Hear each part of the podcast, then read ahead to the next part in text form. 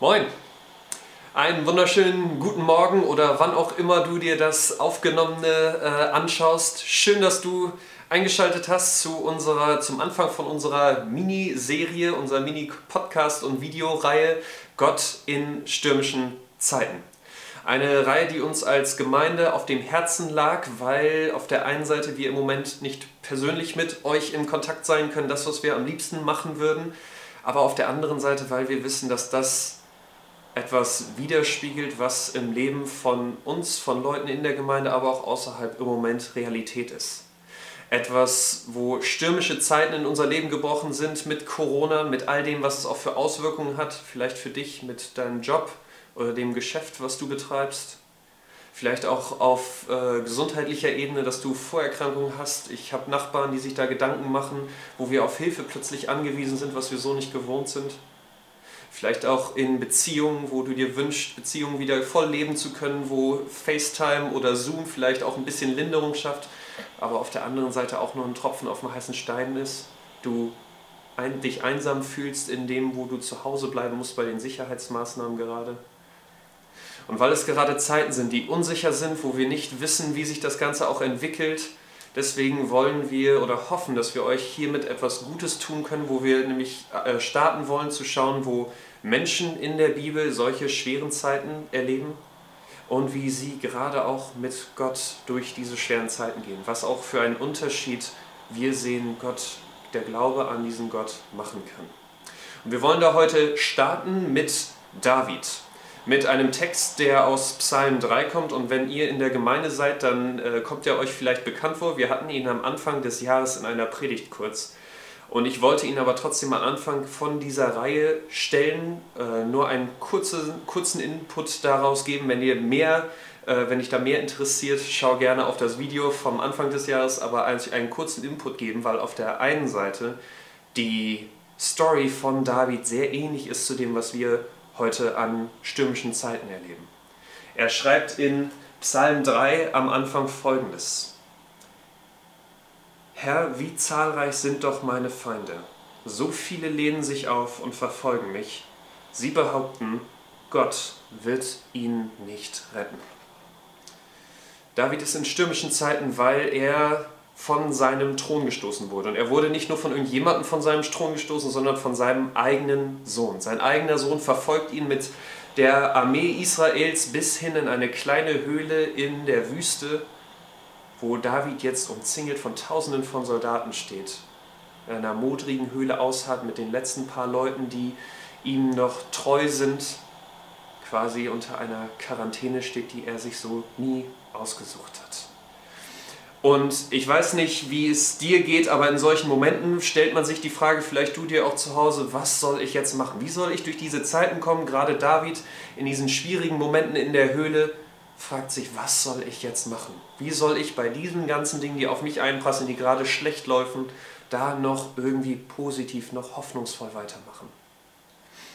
Und ich weiß nicht, wie du gerade damit umgehst. Ich merke, es gibt so zwei Trends. Auf der einen Seite gibt es Leute, die einfach weitermachen wie normal, die in Gruppen schreiben, warum macht ihr euch so Gedanken, die Abstand jetzt auch nicht wirklich ernst nehmen, trotzdem in Gruppen von fünf Leuten rumlaufen, weil sie sagen, so schlimm ist das doch nicht, weil sie es irgendwie verdrängen.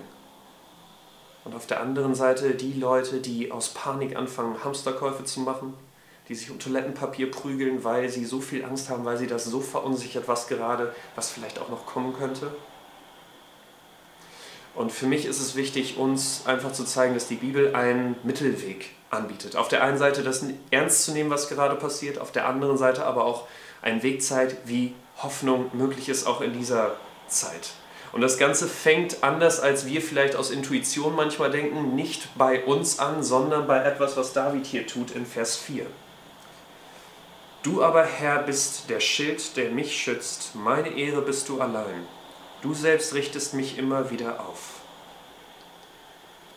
David macht sich, hält inne. Anstatt jetzt selbst zu rotieren oder es irgendwie beiseite zu schieben, hält er inne und er schaut von sich weg, von seinen Problemen hin auf Gott. Und er merkt, als er auf diesen Gott sieht, dass Gott bei ihm ist, auch in diesen Nöten, und erinnert sich an sein Versprechen, dass dieser Gott ihm auch in solchen schweren Momenten beistehen möchte. Dass dieser Gott größer ist als das, was wir gerade, auch wenn es sich vielleicht manchmal anders anfühlt, aber als das, was wir gerade uns gegenüber sehen? Und dass dieser Gott nicht von seiner Seite gewichen ist, dass in diesem Sturm Gott immer noch bei ihm ist. Etwas, was ihn jetzt veranlasst, nicht irgendwie äh, das zu verschweigen, was gerade passiert, oder da irgendwie Panik zu schieben, sondern in Vers 5 bis 7 folgendes schreiben lässt. Mit lauter Stimme will ich zum Herrn rufen, er wird mir antworten von seinem heiligen Berg. Ich konnte mich hinlegen und ruhig schlafen, wohlbehalten bin ich wieder aufgewacht, denn der Herr ist mein Schutz. Ich fürchte mich nicht vor einem Heer von Zehntausenden, auch wenn sie mich schon ringsum eingeschlossen haben. Was David hier merkt, ist, mit diesem Gott hängt meine Rettung, hängt die Lösung von meinen Problemen plötzlich nicht mehr nur von mir ab, sondern ich habe diesen Gott bei mir.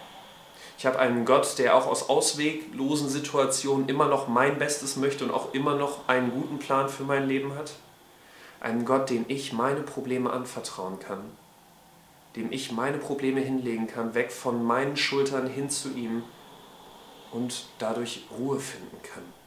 Ruhe auch in einer schäbigen, modrigen Höhle, wo jederzeit die Soldaten reinkommen können, David auch dort ruhig schlafen kann.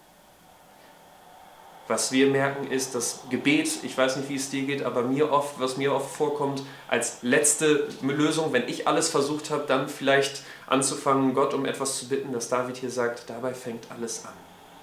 Gebet ist der Anfang, um auch in diesen Zeiten positiv, hoffnungsvoll, mutig diese Sachen anzugehen. Nicht nur auf sich zu gucken, sondern auch auf andere zu achten, sich bewusst zu machen, sich auch Momente Ruhe zu nehmen wo wir vor diesen Gott kommen und ihm um Hilfe und um Rat bitten. Daraus Hoffnung ziehen, dass er in diesem Chaos, in dem Sturm immer noch eine Konstante ist und wir uns an ihm festhalten können. Ich hoffe also, dass dich das ermutigt, vielleicht zum ersten Mal, vielleicht aber auch zum x-ten Mal, Gott Zeit zu geben, zu ihm zu kommen mit deinen Problemen und ihn um Hilfe zu bitten. Und dass wir vertrauen können, dass es ein gutes Ende nimmt ich weiß nicht, wie der Weg dann aussieht, aber dass wir darauf vertrauen können, dass das, was in Vers 9 steht, stimmt, dass Hilfe und Rettung von Gott allein kommen. Bis zum nächsten Mal.